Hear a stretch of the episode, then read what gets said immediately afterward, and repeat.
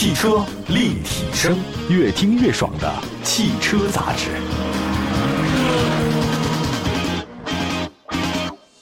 近日，吉利银河 L 六正式上市，推出六十公里的纯电续航 Air 版型、Plus 版型和一百二十五公里的纯电续航 Plus 版型、Max 版型及星舰版型共五款车型，全国统一零售价为十一万五千八至十四万九千八，限时优享价为十一万两千八到十四万六千八。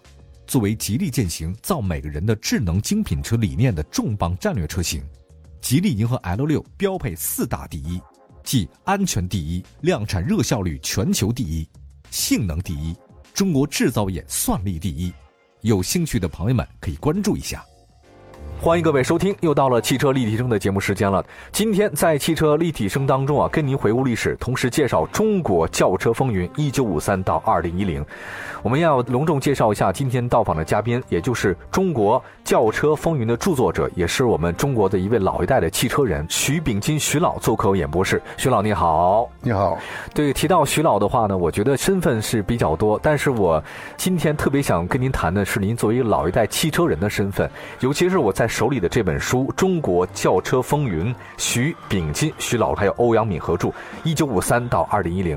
徐老，我先跟所有听众朋友们介绍一下，您可以吗？可以。好，那个徐老呢，是一九六四年毕业于吉林工业大学汽车管理专业，现在您的职务呢是中国欧洲经济技术合作协会的会长。但是大家对您的汽车人的身份更加认同，是吗？徐老。我毕业以后啊，这个原来在吉林工业大学学习的时候是学工程管理，是汽车工业的工程管理。毕业以后呢，就是在整个的工作过程当中，我就没有离开这个汽车这个行业，机械工业行业包括汽车，因为我没有离开机械工业这个行业，无论在机械工业部，或者是在国家经委、国家纪委这一段呢，都是跟机械工业打交道，特别是跟我很熟悉的汽车工业。汽车工业，哎，哦，也就是说，从您的工作开始，一直跟汽车有斩不断的各种联系，是可以这样讲。哦，那其实提到中国的汽车的话，我想问一下徐老这么一问。您是亲历者了，那中国的汽车应该是从零到有，很不容易的。那当时的情景是什么样的？你记得吗？这个中国汽车工业发展到现在呀，走了将近有五十多年的历史了。这个我算其中一个亲历者，但是还有比我年岁老的这个老汽车人，这些亲历者有的还都在。也就是说，从我们国家有了长春长春第一汽车厂，参加第一汽车厂建设和。搞我们解放牌汽车的这些老有的人，个别人还健在，还健在，还健在。所以我觉得这个汽车工业发展呢，还是从五十年代开始。我这边呢，在您的书里面啊，这《中国轿车风云》这本书当中，我看到有这么一段话。您说是一九五零年二月十四号，作为毛泽东出访的成果，中苏双方签订了中苏友好同盟互助条约。对，还有。关于中国长春铁路旅顺口及大连的协定，以及关于苏联贷款给中华人民共和国的协定，通过这些协定啊，中苏双方商定了苏联对中国经济建设的一个援助项目。嗯，也就是说，中国的汽车的开始是从这儿开始的，对吗？对，中国的汽车工业真正开始还是苏联援建一百五十六项工程之一，选到中国的长春作为第一汽车制造厂。这个厂子呢是从一九五三年开始动工，到一九五六年建成，用三年的时间建成了中国第一汽车制造厂。这个从设计到设备全都是属于苏联老大哥援助的。老大哥援助的。对，当然也体现了当时我们的汽车人那种拼搏精神。在三年之内，在一穷二白一无所有的情况下，白手起家把我们这个厂。搞起来了，搞起来了。嗯，然后有一个是一九五三年开始建厂，一九五七年呢建成这个投产。嗯，第一任的厂长叫做郭立。对，当年他三十六岁。嗯哼，你看对这事儿有印象？这个他是老一老一代的汽车人了，一开始是请郭立同志来。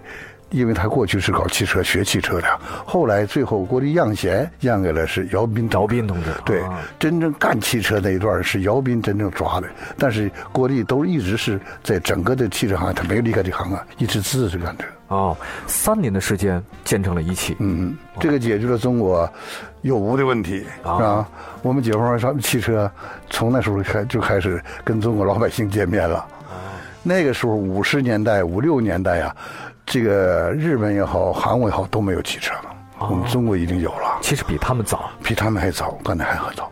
所以这里面说明一个什么问题？说中国人呢，还是自己能干出汽车来的。这解决了从无到有已经有了。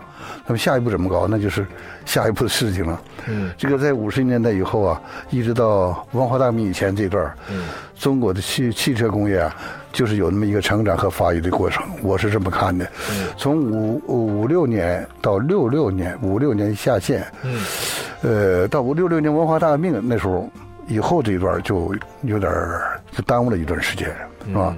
在六年文化大革命前，汽车工业如果我们坚持抓下去。如果不会，可能要比现在的状况可能还要好。嗯，提到这个一汽的话呢，有一个特别著名的品牌，也算是当时整个中国人印象非常深的解放。嗯，中央呢是三年建成了一汽，然后解放牌汽车呢，在您书中所写是说有如一个婴儿渐渐的发育并且成熟。那么一汽生产的汽车叫解放，这个名字是怎么来的？呃，是这样说：一九五三年下半年，一汽的生产准备正在紧锣密鼓进行。按照当时协定啊，斯大林。汽车厂开始为中国的新车准备各类模具，按照国际通用的习惯，每款汽车都有自己的名字，并将其标在最醒目的地方。这需要将新车的名字刻在模具上。但是中国的新车叫什么呢？斯大林汽车厂原建中国一汽办公室的负责人找到了正在苏联的一汽副厂长孟少农。孟少农呢，立即将苏方利剑转告给国内。饶斌立即组织多次的研究，嗯那一机部呢？除了专门的开会研究外呢，当时众说纷纭，一直没能定下来。嗯嗯嗯，有这一段历史哈。这个这段历史啊，这个书上可能已经说的比较清楚了啊，是吧？当时这个这都是老一代记者的，这个我记得好像是“解放”这个名字，好像当时是《解放日报》对，按仿照毛主席“解放日报”两个字对给他。刻选定刻在这个上面，对对对对，当时，嗯，这是我们的第一代的这个第一代第一代汽车，第一代一个解放汽车。另外还有一个啊，我看到这个解放牌汽车呢，我觉得大家应该是非常印象深刻。我记得在我小的时候，好像还那个在路上到处都在跑这个汽车。然后，当然这个原因是很多，可是后来就没有再生产了，是吧？这个解放牌一直在生产。哦，解放牌是我们整个当时啊，对我们国家经济建设、经济建设恢复期间呢，起了很大的作用。那时候我们国家唯一的一个汽车厂就是靠解放牌啊。这个后来这个仪器又他自己换型改造，又在这个原来老的解放牌基础上又做了改造，那是以后的事情。在仪器有了解放以后呢，我们最后紧接又建了二期嘛。什么二期也是。属于这个商用车，它那属于呃吨位稍微比一汽原来的稍微小一点。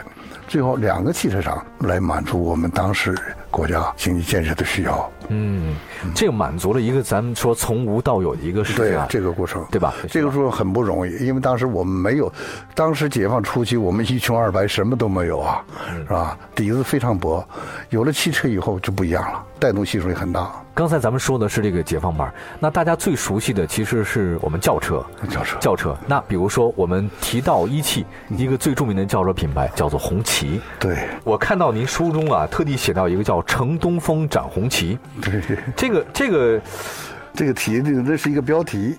这个红旗轿车，这个说起来是很有，这个很值得我们回味。当时我记得啊，毛主席在一次政治局会议上说。什么时候我们能够坐上中国自己的小汽车就好了？当时中央领导所坐的时候都是苏联给的车，苏联给的吉姆和吉斯车，嗯，是吧？说了这一句话以后呢，这个事儿就传到了我们一汽啊，嗯，一汽当时的领导和机械工业部的领导，嗯，一汽人就是在这个毛主席说了这话以后，就开始搞这个小轿车，当时是连样车都没有，到处找样车搞。这个当时搞这个红旗的时候啊。都是什么呢？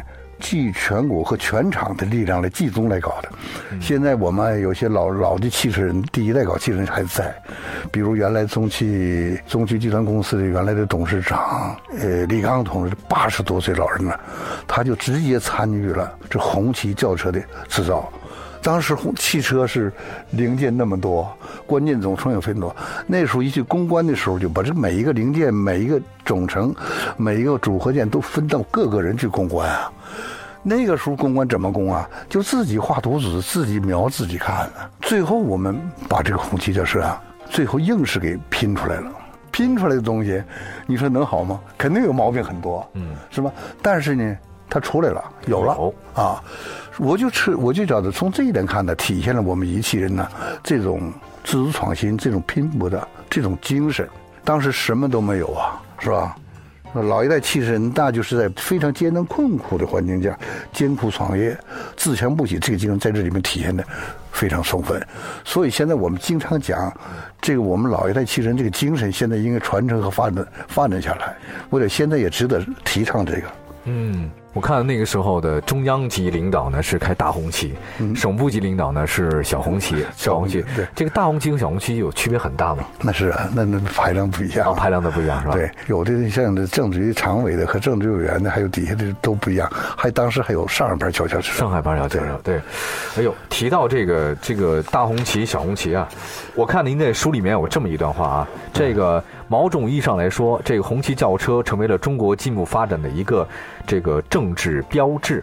然后，呃，二十世纪的时候，六十到年代、七十年代，红旗还曾经出口到缅甸、朝鲜东欧国家，并且作为国礼赠送给金日成、胡志明和西哈努克的这个外国元首。据说当时外国政要访问中国所期盼的最高礼遇有三项最高礼遇啊，第一个是见毛泽东，第二住钓鱼台，第三就是坐红旗轿车。哇，这个这个当时我们搞出红旗轿车，说是非常不容易搞出来的。经过多少年探索摸索，不断改进的红旗轿车越来越成熟。所以作为我们国国民里国民车队啊，这个红旗是主要的。当时在黄花大面前，这个东西为什么是是？一个是体现中国人的红旗啊，给人中国人一个提了气，长了精神。看到中国人啊，这个红旗跑在街上大过，大家一看，这真是中国人，体现中国人这种这种精神，把红旗真正搞出来了。当时为什么能够当做礼品赠送呢？因为这个红旗大家很清楚，没想到中国人能够搞出红旗来，是吧？没，但是中国人真正搞出来，所以呀，外宾来也好，首先提到就看做过中国的红旗。这个我们这个红旗是绝对是我们中国的一个一个品牌，一个标志性的东西，是中国人用自己的技术、自己的力量把它搞出来的。嗯。但是有一个事情，就是在一九八一年的年初，当时时任国务院总理的赵紫阳同志呢，乘红旗外出时呢，行驶途中，车子突然冒烟了。在您的书中也写到了，说在工作人员呢慌忙的手忙脚乱啊，马上中途换车。事后检查呢是化油器的毛病，属于小问题。嗯，呃，确实有这个事儿，确实有事儿。这个当时还有七号赛斯库来，也是在长城说车帮助抛锚了。确实，当时有些小毛病。这小毛病是怎么样形成的？我现在分析是这样：这个红旗车呀，作为我们国内的礼宾车，很少是个宝贝。我们在用红旗的时候啊，这红旗你不能老放在库里，嗯，你得经常使用，摸索它，把它小毛病找出来。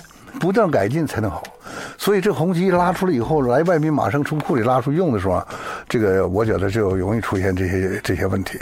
因为当时我有一个感觉哈，呃，有一个我自己啊，我跟领领导大秘书有一段时间，嗯李先念同志说了一句话，当时七号赛斯库在长城这路上这个抛锚以后，就说怎么搞的？能抛锚吗？这红旗我不要，你们拿回去机械部研究去。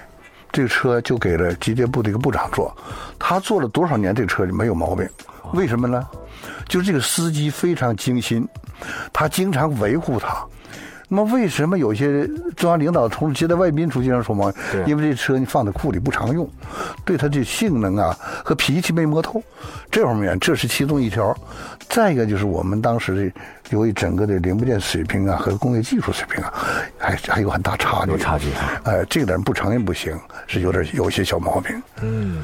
如果如果用现在的眼光看，我觉得这些毛病都可以完全可以解决了。嗯，因为是这样的，当时在一九八三年的时候，九月三十号，一汽正式向国务院递交了红旗轿车改进的这种建议书，包括您在书中记述到了十月二十二号，田纪云在国务院主持了生产红旗检阅车、红旗轿车的改造汇报会，听取了中汽公司和一汽关于重新生产红旗的 这个汇报。那这个当时也提出了非常多的一个意见，然后呢，而且提出了非常多关于说这个怎么把这红旗车。变成更好、更高质量的一种发展的一个一个相关的这种条款，说的非常的多啊。然后会后呢，田纪云向当时任总书记的胡耀邦汇报了红旗的轿车的情况，也就说当时我们生产红轿车是得到国家最高领导人的非常重视的一个一个事情。因为那时候啊，毛主席说我们一下真正有了自己车，拿到中南海以后啊，这个轰动很大。后来以后，整个的中央的领导层配都配了红旗了，嗯，啊，配了红旗了。配了红旗以后啊，这个在整个在中国老百姓心目当中，这是我们一个国民车一个标志性的东西啊。这个当时还曾经有一些方案是用完全用奔驰轿车替代红旗，有这个事情是吗？不想用红旗了。当时就是因为我们红旗是自己搞，总觉得外国的车啊，当时是我记得是啊，可能是国呃外交部的领导，可能陈玉同志一个奔驰车拿给一汽做样车，当时我们找样车都找不着，是吧？拿样机做，一看那奔驰车非常好，但是我们考虑到奔驰是经过多少年搞出来的。我们才几年搞汽车工业的历史，完全奔驰那个达到奔驰的水平得还得相当长的过程，所以我们必须在学习看到奔驰这个汽车发展的情况以后，来研究来不断完善我自己的红旗。嗯，所以当时后来就是开始讲了，我们比如发动机、变速箱怎么调整，怎么用最好的，怎么使使得能够安全可靠，还怎么能叫它舒适。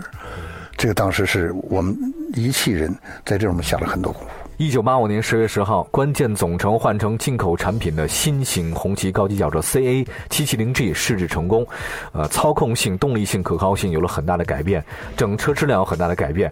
当时一汽呢就将改进的红旗送到北京审查，时任一汽部的部长周子健，呃，乘坐之后很满意，说这车改得好，你们保留了红旗轿车的生机，我谢谢你们。嗯，然后随即送到了中南海，胡耀邦总书记也非常高兴，他仔细的观看并且询问了新红旗轿车的。各项功能，并且试乘了这辆新红旗轿车。胡耀邦下车之后，满意的说：“我举双手赞成恢复红旗轿车的生产。”那么，经过中央领导的支持和一汽的努力，红旗轿车重新站立起来了。对这个过程，没有当时啊，这搞不搞红旗也有很多争论呐。就是我们应不应该这样搞？这是一九八八五年嘛，是吧？一九八五年那时候呢，整个的汽车工业发展呢是已经是非常热了。就大人，但那个时候我记得，我们汽车企业当时有多少？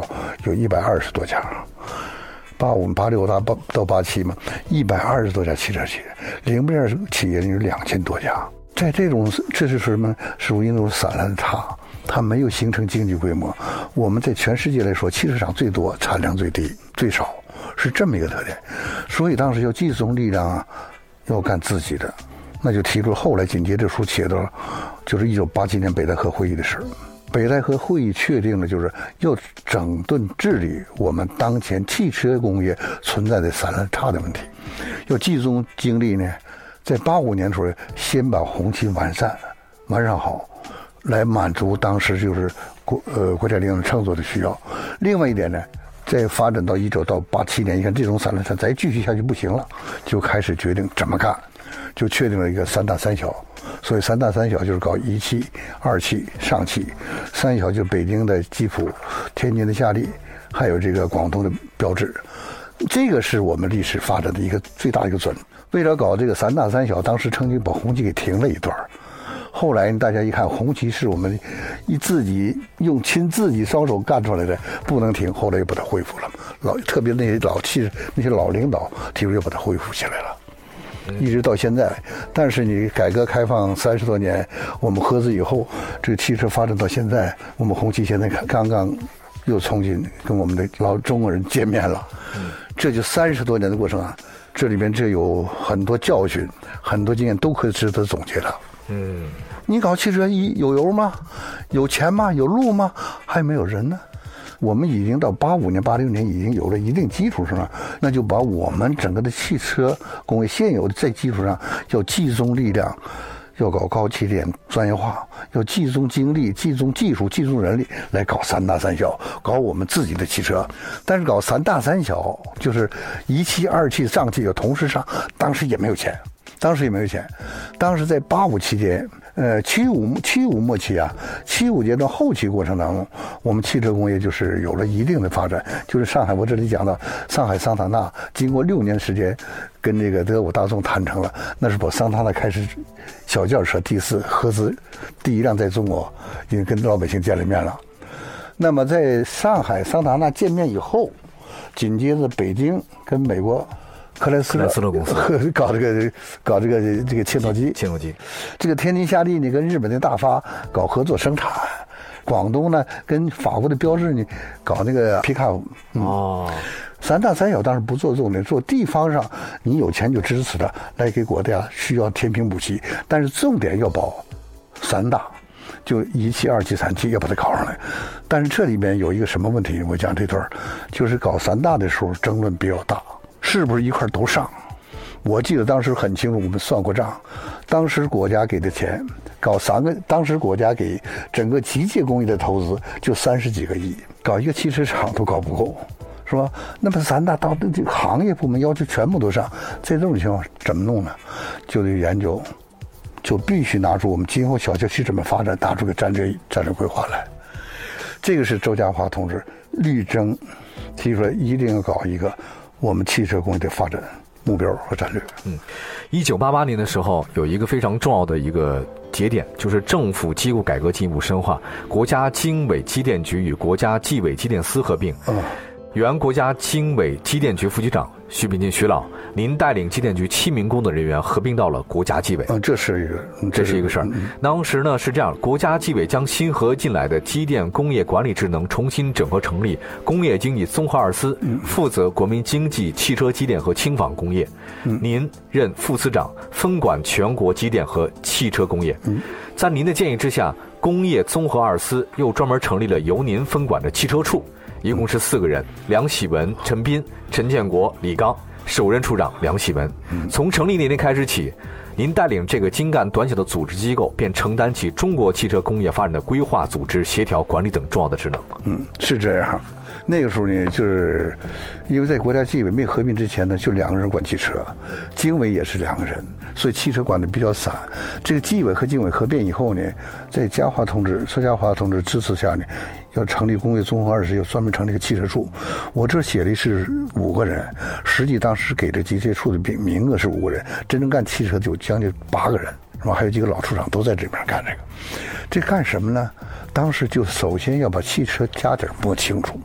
是吧？就我们要搞规划，比如当时就提出来了，你要搞小轿车，三大三小究竟怎么上？你有多少钱？因为我工业综合二是是个行业主管部门，我是管机械工业部的，机械工业。所需要的投资，因为机械工业投资不是光汽车，嗯，还有矿山设备、研这个这个什么一体仪表啊、机床工业啊，这些都要投资的。那么汽车是其中的一项啊。这样在工业综合在纪委里面要给它争笼子，就得争给多给我们机械工业得多少投资，这就跟就国家纪纪委投资司就有矛盾，两个司就争，因为行业部门必须综合是争是。这个小汽车发展必须搞出这个战略以后，报国务院领导批准、常务会批准以后才能执行。这个战略是怎么搞的？就在嘉华同志直接指示下呢，我们工业综合就我们这个工业综合二师当时拿出一个方案报到国务院，经过批准才实施的。实施就我讲这个三大三小怎么来的了。三大三小就是最后我这简单说了，因为这个过程挺长，要。三大三小，当时机械工业部和中机公司提出，三大三小必须同时上，国内需要量很大，同时上的需要多少钱？说一百六十多亿人民币，那时候哪有那么多钱呢？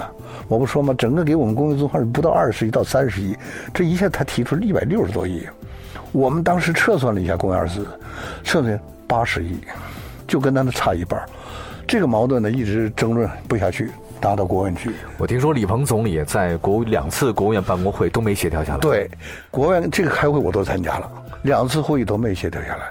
没有协调下什么原因呢？就是你提这东西不实。当时你比如财政部听，行业部汇报，我这要钱少了，他就举手同意了。那要钱多少没钱，他就不同意嘛。后来在国务院汇报的时候啊，就是汇报这个材料的时候，跟他整个在国务院总理汇报这个，那个那个差距太大。差距太大，最后当时李鹏说都定不了，请纪委下去再拿意见。当时是江华同志，周家华同志已经等那点，因为他全力支持这个项目要上的，下去给我算一笔账，完了给我重新交上来。这个任务直接是找的我，当时在国安开会就把我叫过去了。为什么出现这种情况？在总理办公会上说的不一样，是吧？说的不一样。我说这个当时我解释了一下，我在总理家汇报的时候啊。当时我们就提出了，希望行业部门要调整一下规模，要实事其实、实事求是算一笔账。我说这次开会呢，他没有算账，把原封不动又拿上来了。当然，国家纪委又不同意了，所以当时没有通过嘛。嗯。所以在这种情况叫我们去算账，最后我们真算了一笔账，用了三天三夜的时间都没怎么睡觉，画了七张图表。